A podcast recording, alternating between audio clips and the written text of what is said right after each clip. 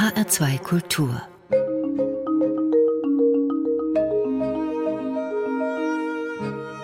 Doppelkopf Heute am Tisch mit dem Komponisten Arash Safayan, Gastgeber ist Eckhard Rölke. In Teheran wurde er 1981 geboren, in der Nähe von Bayreuth ist er aufgewachsen.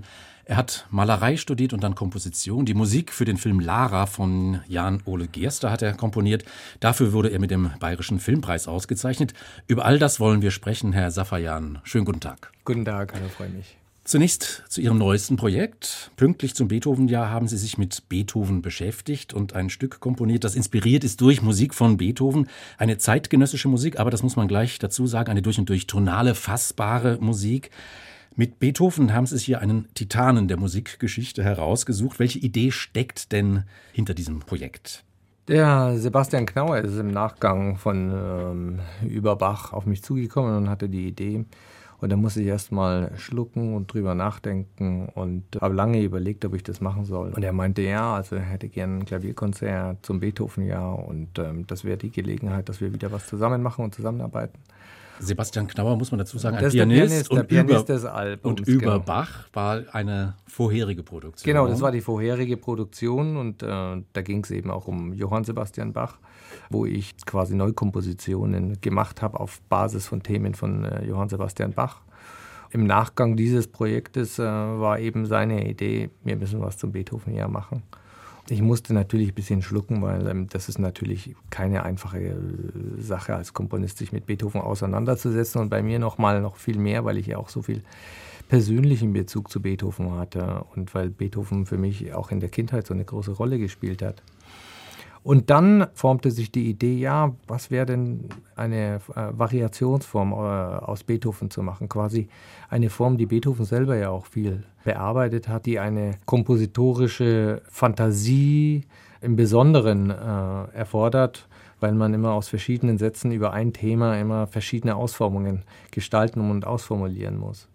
Das hat Beethoven natürlich in einer ganz, ganz besonderen Form gemacht. Das war dieser eine Reiz der Auseinandersetzung mit Beethoven. Der andere Reiz war der Begriff der Fantasie. Und Fantasie ist ja nicht nur das Fantasieren und das Träumen über ein äh, Thema, sondern es ist auch eine Bezeichnung. Eine musikalische eine Bezeichnung. Eine musikalische Bezeichnung einer freien Form.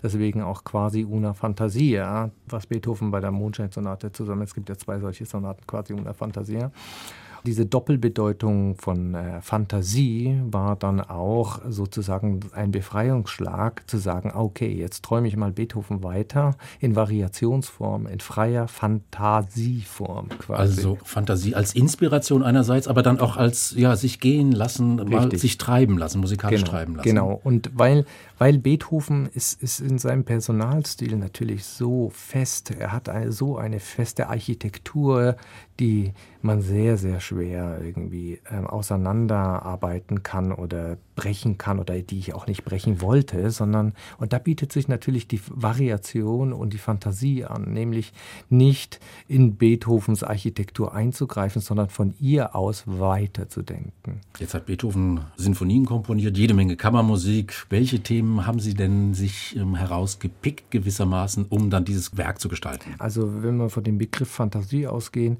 kam dann sofort die Idee, ja, ich mache eine Variationsform und stelle die auf den Kopf. Das heißt, ich fange mit der letzten Variation an, also wo ich am weitesten weg bin und bewege mich am Ende des Albums sozusagen zum Ursprung von Beethoven wieder zurück. Und das ist ein kleines Klavierstück, wo der zweite Satz der siebten Symphonie, was das Zentralthema dieses Albums ist, dann auftaucht mit Klaviersolo, wobei alle anderen Stücke mit Orchester sind. Also man bewegt sich vom weitesten Entfernung wieder zurück zu Beethoven. Das war der eine Gedanke. Und der andere Gedanke war, eine Art Bilder, eine Ausstellung, Fantasien über Beethoven zu entwickeln, was mich auch visuell auch inspiriert hat dazu, daraus verschiedene Konnotationen zu entwickeln, über die ich musikalischen Kommentar machen kann da waren dann, kam dann der Torso Belvedere auf einmal, diese Statue, die man kennt, wo der, diese klassische Statue dieses Körpers, dieses Torsos, wo der Kopf auf einmal fehlt, wo, wo man auf einmal äh, merkt, das ist ein Bild für uns, ein normales Bild. Wir haben den Kopf nie gesehen, aber für uns ist es ein Zeichen der Klassik geworden. Ja. Das habe ich sehr, sehr verbunden mit Beethoven und mit der Kraft seiner Musik und den Brüchen und den Kontrasten. Auf der anderen Seite habe ich da den Barcelona-Pavillon, diese architektonische Ordnung, diese formale Ästhetik und Geradlinigkeit. Mies van der Rohe. Mies van der Rohe, genau, die, die für mich wahnsinnig viel mit der Klassik und dem Denken von Beethoven und der Schönheit der Klassik zu tun hat. Da spricht der, ja, der Maler, der Künstler, der sich interessiert für alle möglichen Gestaltungen. Richtig, und, und, und das ist für mich immer das Inspirierende. Musik hat für mich viel mit Visualität zu tun.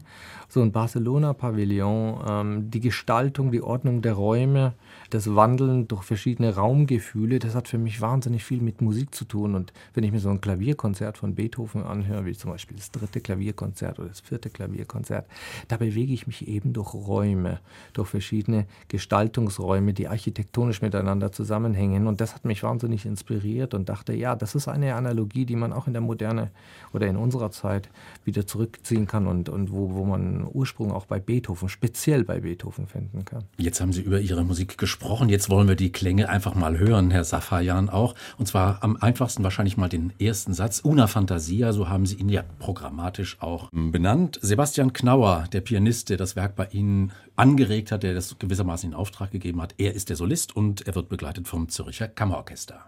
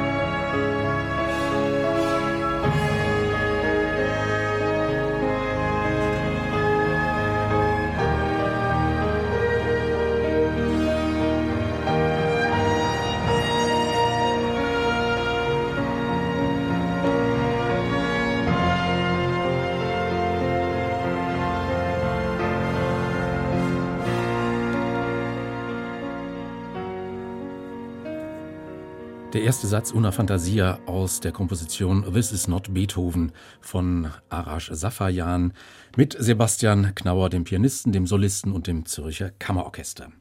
H2 Kultur Doppelkopf heute am Tisch mit dem Komponisten Arash Safayan. Gastgeber ist Eckhard Rölke. Herr Safayan, wir haben den ersten Satz jetzt aus Ihren Beethoven-Variationen gehört. Sie haben was erzählt vor über das Fantasieren, die Bedeutung des Fantasierens.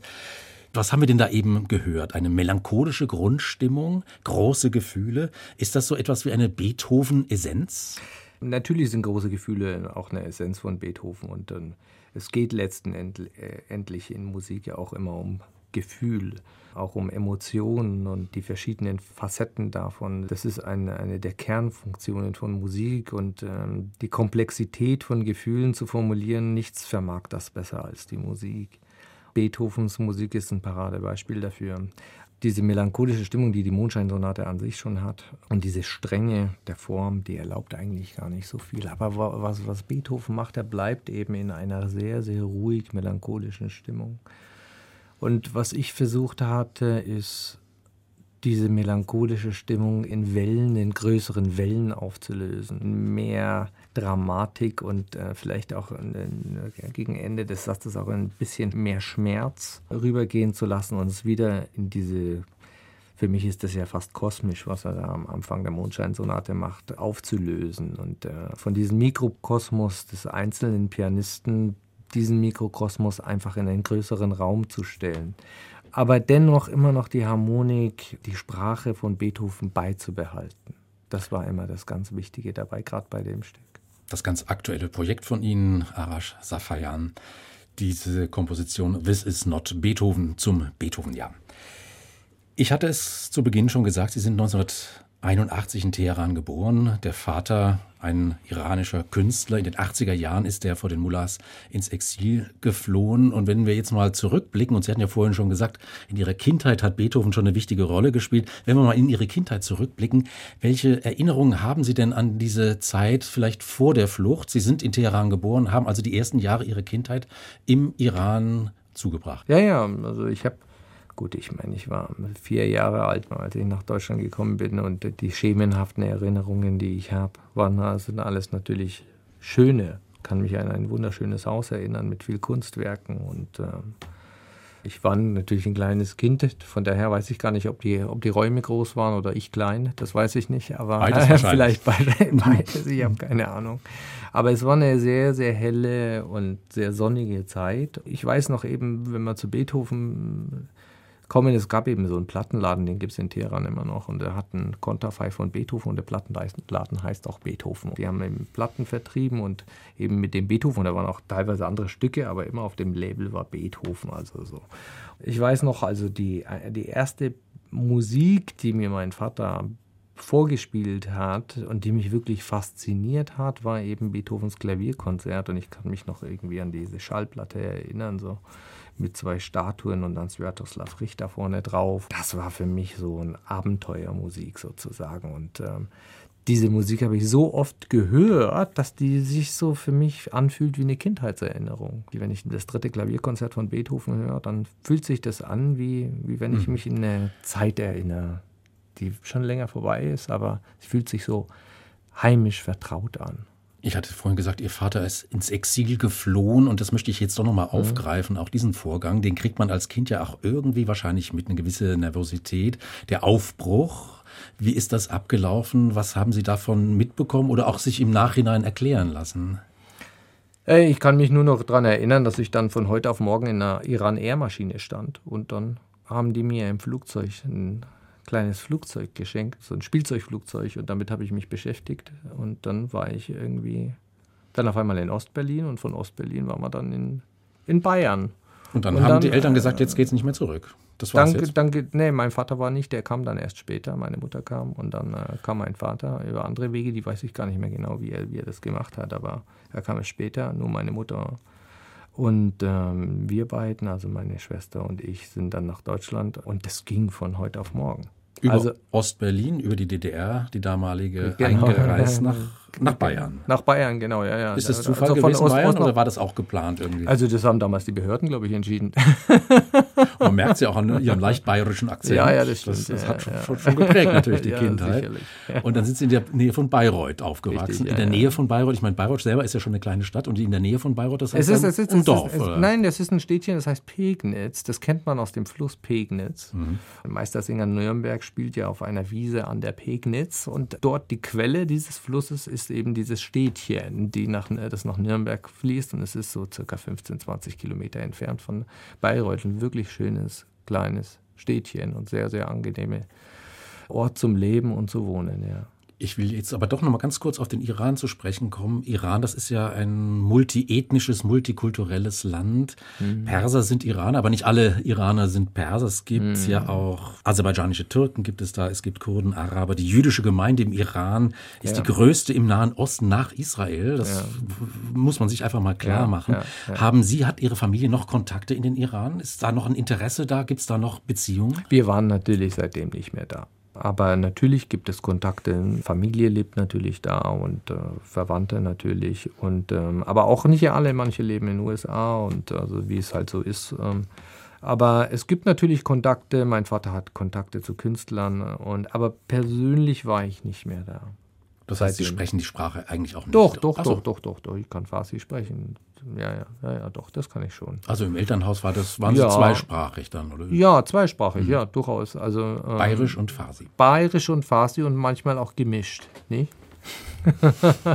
Da wäre ich natürlich jetzt neugierig. Oh, das was- mache ich jetzt nicht vor. Das habe ich, mir- hab ich mir gedacht. Man, das kann man nicht auf Knopfdruck ähm, Ja, ab, nee, abliefern. nee. Da müssten Sie das- Farsi mit mir sprechen, dann könnte ich das machen.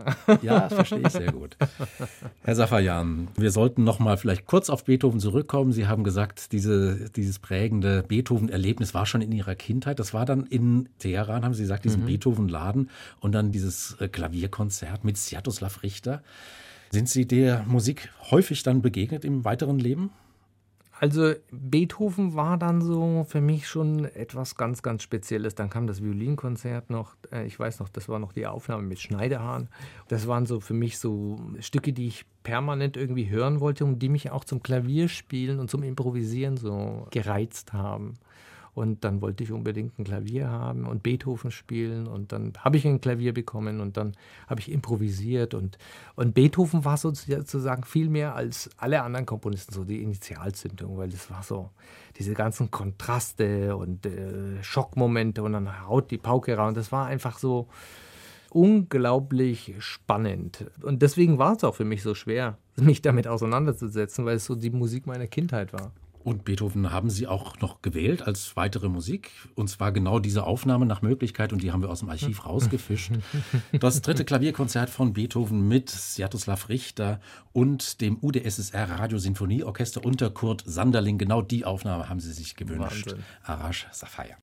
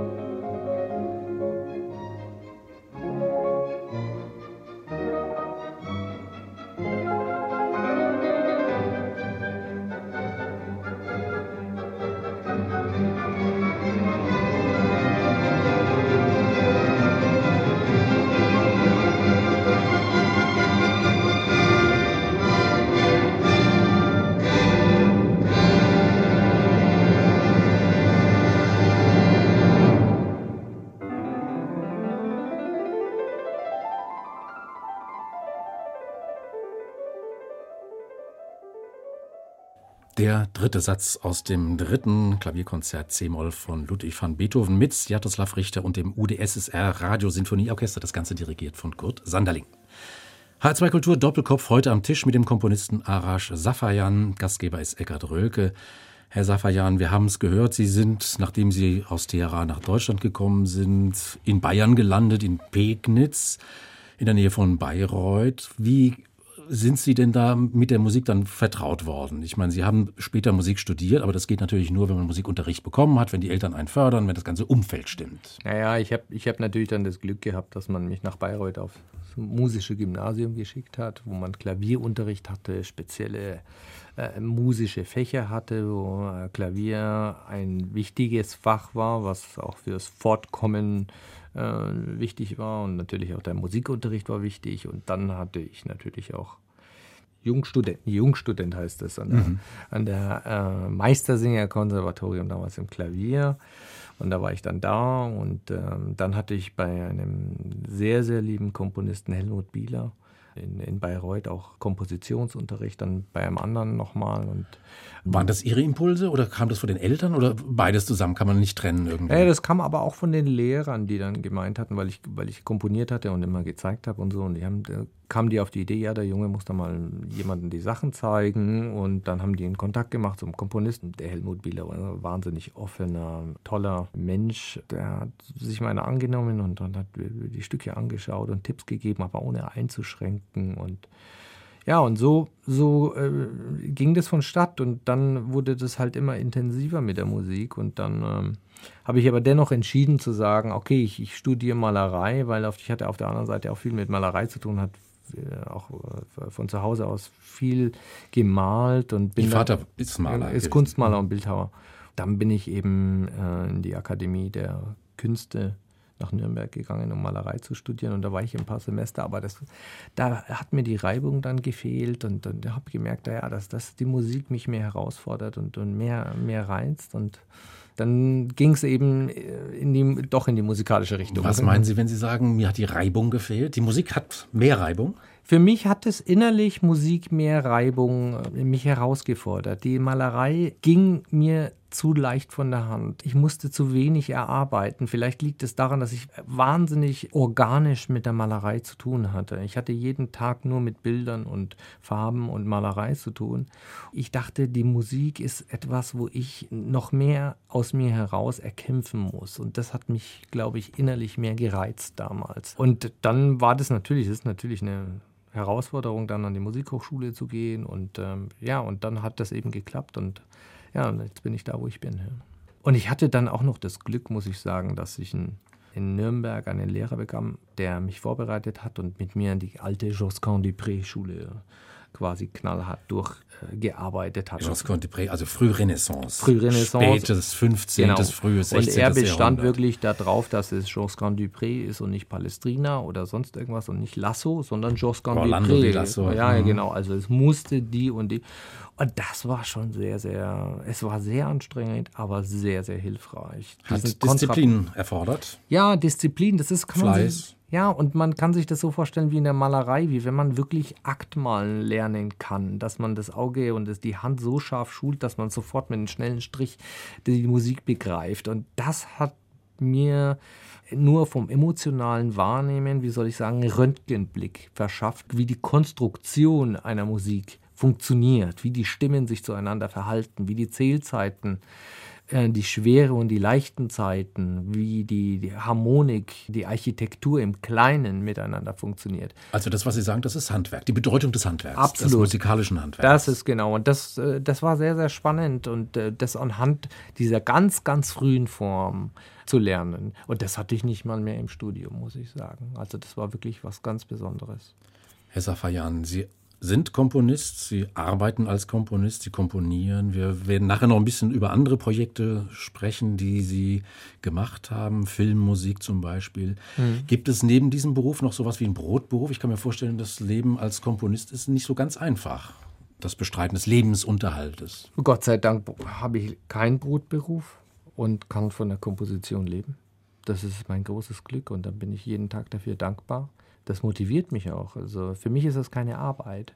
Komponieren ist für mich keine Arbeit. Das ist wie das Atmen und äh, man komponiert auch, wenn man nicht komponiert. Man komponiert jeden Tag. Musik ist immer im Kopf und bewegt sich und alles, was man hört, wird zur Musik und, mhm. und, und kombiniert sich. Von daher ist es keine Arbeit und ich bin sehr, sehr dankbar, dass ich das jeden Tag machen kann. Ich glaube, das kann man sich nicht vorstellen, wenn man nicht Schriftsteller ist oder Komponist, dass genau. man sich täglich damit beschäftigt, täglich schreibt, täglich ja, über Klänge nachdenkt, Notizen macht. Also Richtig, das gibt einen Kraft. Also ich merke, wenn ich zum Beispiel nicht komponiere, geht mein Puls eher hoch und wenn ich komponiere und Musik mache, geht mein Puls runter.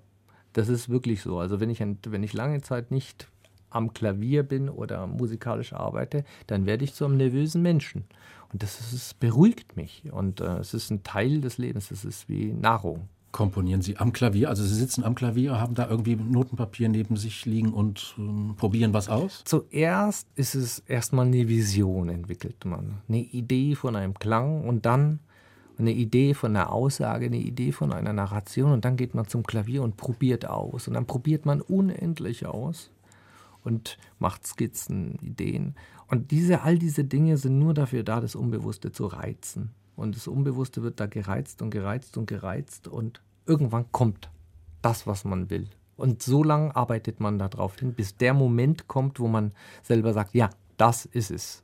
Und dann geht man Schreibtisch. Aber davor ist man am Klavier mhm. und probiert und probiert und probiert und probiert. Ich habe eine Abbildung einer Partiturseite von Ihnen gesehen, Herr Safayan, und die war ziemlich bunt.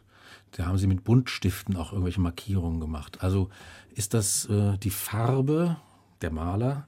Ähm, da, Gibt es da eine Verbindung zwischen, zwischen Farben Strukturen, musikalischen Strukturen? Genau, der Begriff ist nämlich genau, was Sie sagen, die Struktur. Weil ähm, diese Farben, diese verschiedenen Farben sind einzelne Strukturelemente, die in der Gleichzeitigkeit ablaufen. Deswegen sieht das auch so aus wie so ein modernes, abstraktes Gemälde weil die Strukturen parallel laufen, wir hören sie simultan, aber sie sind eigentlich verschiedene Schichten, die übereinander sich stapeln sozusagen. Aber es sind keine Synästhesien, also jetzt nicht keine gelben Klänge in Anführungsstrichen. Nee, das ist mehr Architektur als, hm. als Synästhesie. Das ist eher Konstruktion, das ist eher die, die, die Konstruktionselemente, damit ich, wenn die alle in schwarz wären, dann würde man das gar nicht mehr sehen. Aber dadurch, dass rot ist und blau ist und so, sieht man einfach die verschiedenen Ebenen und das macht es mir leichter in der Partitur zu gucken, wo sich gerade was bewegt. Also ein Hilfsmittel für Sie beim Schreiben erstmal. Genau, ja, ja. Und ich habe mir extra dieses Partiturpapier, was ich habe, das, das hat der Henze erfunden, Hans-Werner Henze. Da sind so blaue Striche drin, damit man die Zählzeiten genau einhalten kann.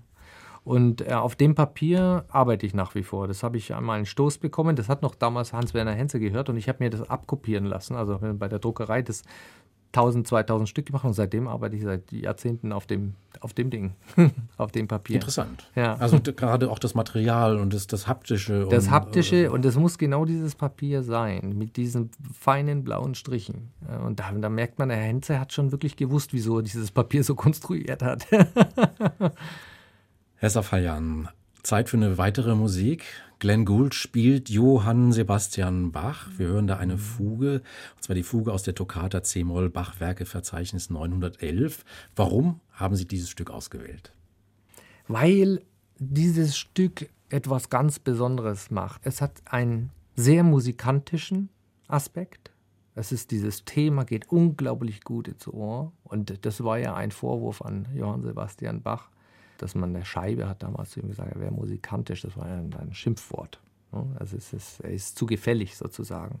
Und diese Gefälligkeit ist in dieser Musik, aber diese Gefälligkeit ist sozusagen das Umarmende und das Einladende in diese kosmische Konstruktion dieser Fuge hineinzugehen. Und über dieses leichte und direkt zugängliche Motiv werden wir in, in, in, in, ein, in ein großes Kaleidoskop von verschiedenen Stimmen eingeladen, in dem wir uns dann verlieren und zu dem wir wieder herauskommen. Und das ist, glaube ich, eines der schönsten Fugen für mich.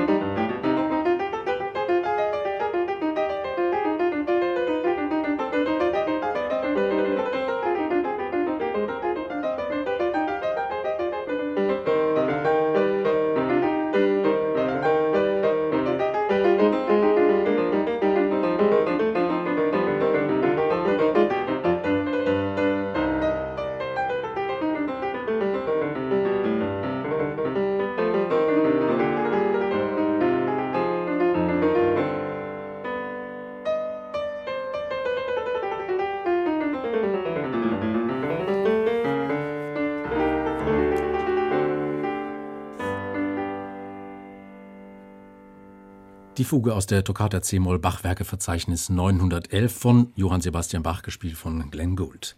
H2 Kultur Doppelkopf heute am Tisch mit dem Komponisten Arash Safayan. Gastgeber ist Eckhard Röhlke. Herr Safayan, in der Zeitung Christ und Welt gibt es eine Kolumne, in der Künstler Bilder empfehlen. Und Sie haben dort kürzlich das Bild Night Sea von Agnes Martin empfohlen, eine kanadisch-US-amerikanische Künstlerin, die 2004 gestorben ist. Und Sie haben dieses Bild mit Bachschem Kontrapunkt verglichen. Wie sieht denn dieses Bild aus? Warum haben Sie genau dieses Bild in diesem Zusammenhang erwähnt? Was, was ist das Beeindruckende daran? Weil wenn man dieses Bild anschaut, dann sieht man lauter Quadrate. Und im Grunde genommen ist es äh, ein Paradox und dazu zu sagen, es wäre ein Kontrapunkt, weil Kontrapunkte sind äh, sich entgegenbewegende äh, Stimmen, die sich gegeneinander simultan bewegen. Das widerspricht der Idee von Quadraten, die nebeneinander linear ablaufen. Aber wenn man sich näher an dieses Bild rangeht und ganz nah ranzoomt, merkt man, diese Quadrate sind gar nicht so quadratisch, sondern die haben eine freie Form.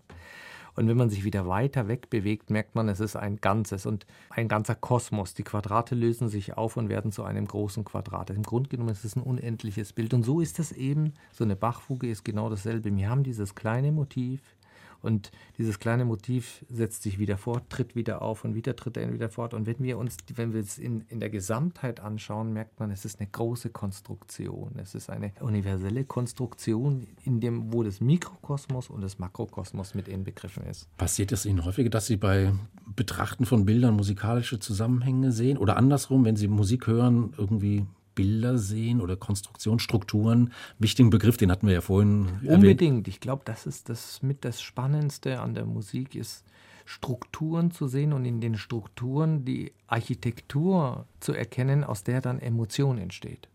Das ist das für mich, was, was Spannende an der Musik ist. Und das ist das große Mysterium. Was erzeugt die Emotion und welche Struktur und welche Formel liegt dahinter, die in uns diese oder jene Emotion evoziert. Und das ist für mich das Spannende. Und jeder Komponist hat eine andere Formulierung davon. Und ähm, das ist für mich das, was ich immer untersuchen will. Arash Safayan, Sie wurden in diesem Jahr mit dem Bayerischen Filmpreis ausgezeichnet. Und zwar für die Musik, die Sie zu dem Film Lara von Jan-Ole Gerster komponiert haben. In den Hauptrollen Corinna Harfuch, eine Pianistin spielt sie und ihr Sohn Viktor, ein Pianist, ein Komponist, gespielt von Tom Schilling. Ein Mutter-Sohn-Konflikt in diesem Film. Zwei Künstler, die mit ihren unterschiedlichen Erwartungen, Hoffnungen, Ängsten da ja aneinander geraten. Welchen Konflikt tragen denn die beiden aus? Wie würden Sie das denn beschreiben? Es ist einmal der Konflikt, sich von der Fremdbestimmung und der Vorstellung eines anderen über das eigene Leben zu befreien. Es ist aber auch der Konflikt, sich über Diskurse, die vorherrschen, von Diskursen zu befreien und seine eigene Stimme zu finden.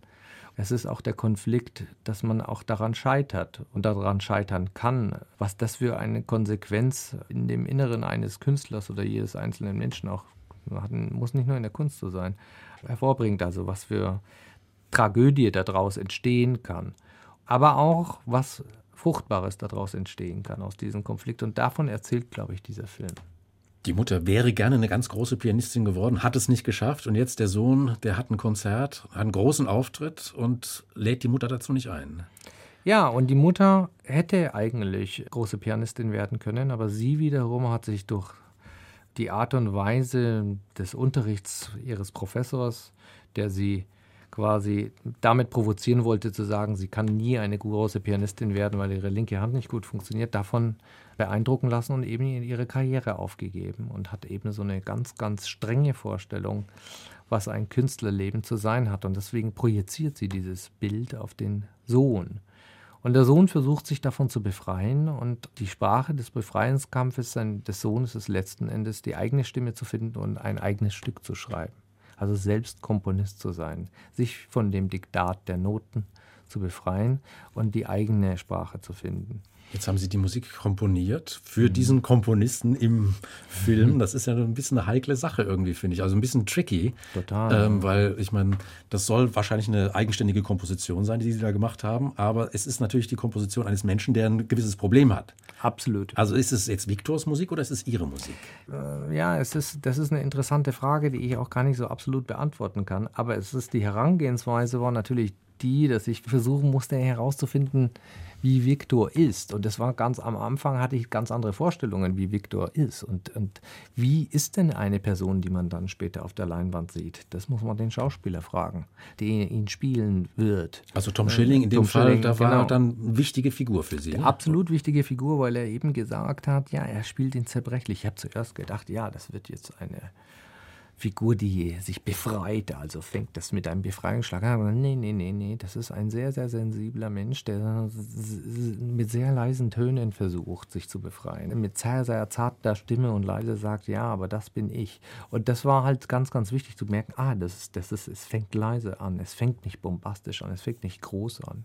Dadurch bin ich eben auf die Idee gekommen, ah, ich suche mir die Inspiration. Das hat mich inspiriert. Auf der einen Seite hatte er Schubert genannt, aber für mich war die Hauptinspiration dann Schostakowitsch, der dann auch ja sein Klavierkonzert ja so ganz mit so einem kleinen Fagott, paar Töne und ganz, ganz unbombastisch. Äh, unspektakulär. Unspektakulär. Äh, das, das, äh, und diese, dieses Unspektakuläre, darum ging es auch. Ne?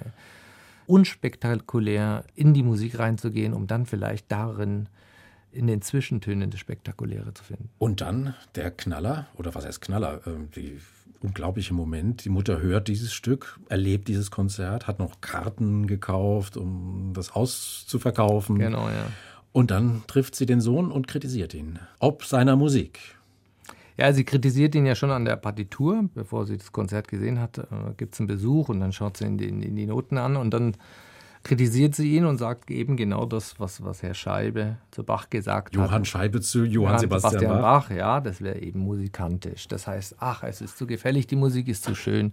Und wozu braucht man denn überhaupt Musik? Es gibt doch so viel gute Musik, also braucht man ihn nicht. Und ich fand es sehr, sehr großzügig und genial, dass, dass ich so viel mit einbringen konnte in den Film und mit Jan Ole Gerster sprechen konnte über den Diskurs, den dieser Film auch führt. Und ich fand den eben total passend und dass er dann auch, und deswegen hat er auch in diese Form dieser Musik, wie jetzt Lara eben klingt, gemündet. Da ist eben genau dieser Diskurs eben drin. Darf man überhaupt noch populär sein? Darf man Musik schreiben, die berührt? Darf man das Publikum umarmen oder muss man nur verstören? Und das ist die, auch ein, eine Kernfrage. Natürlich darf man alles man darf, weil man existiert und alles, was lebt, hat ein Recht zum Leben. Deswegen darf auch Viktor das tun. Aber genau dieser Diskurs ist es. Die Vorstellung der Mutter ist es, man darf es eben nicht. Dieses Ich darf, das gerade in der Kunst sich zu erlauben, da merkt man, ah, dieses Problem hatte auch schon Bach, dieses Problem hatten auch andere Komponisten schon und das hat eben Viktor dann in dem Moment auch. Und dann natürlich auch das Freischwimmen, also das Freischwimmen von der Familie, in dem Fall von der Mutter, das Mutter. sich behaupten, das sich abgrenzen. Absolut, abgrenzen und versuchen auch Freiraum sich zu erkämpfen und äh, eben in der Komposition den Freiraum zu bekommen, weil sie hat ja natürlich die Hoheit über die Interpretation und die Noten. Herr Safayan, Musik gehört in politisch nervösen Zeiten nicht in den Elfenbeinturm, haben Sie gesagt. Mhm. Sie ist eine nonverbale Stellungnahme, die die Menschen kompromissbereiter, sensibler machen kann. Nervöse Zeiten, erleben Sie die jetzt momentan als sehr nervös oder als ja, angespannt durch Corona oder?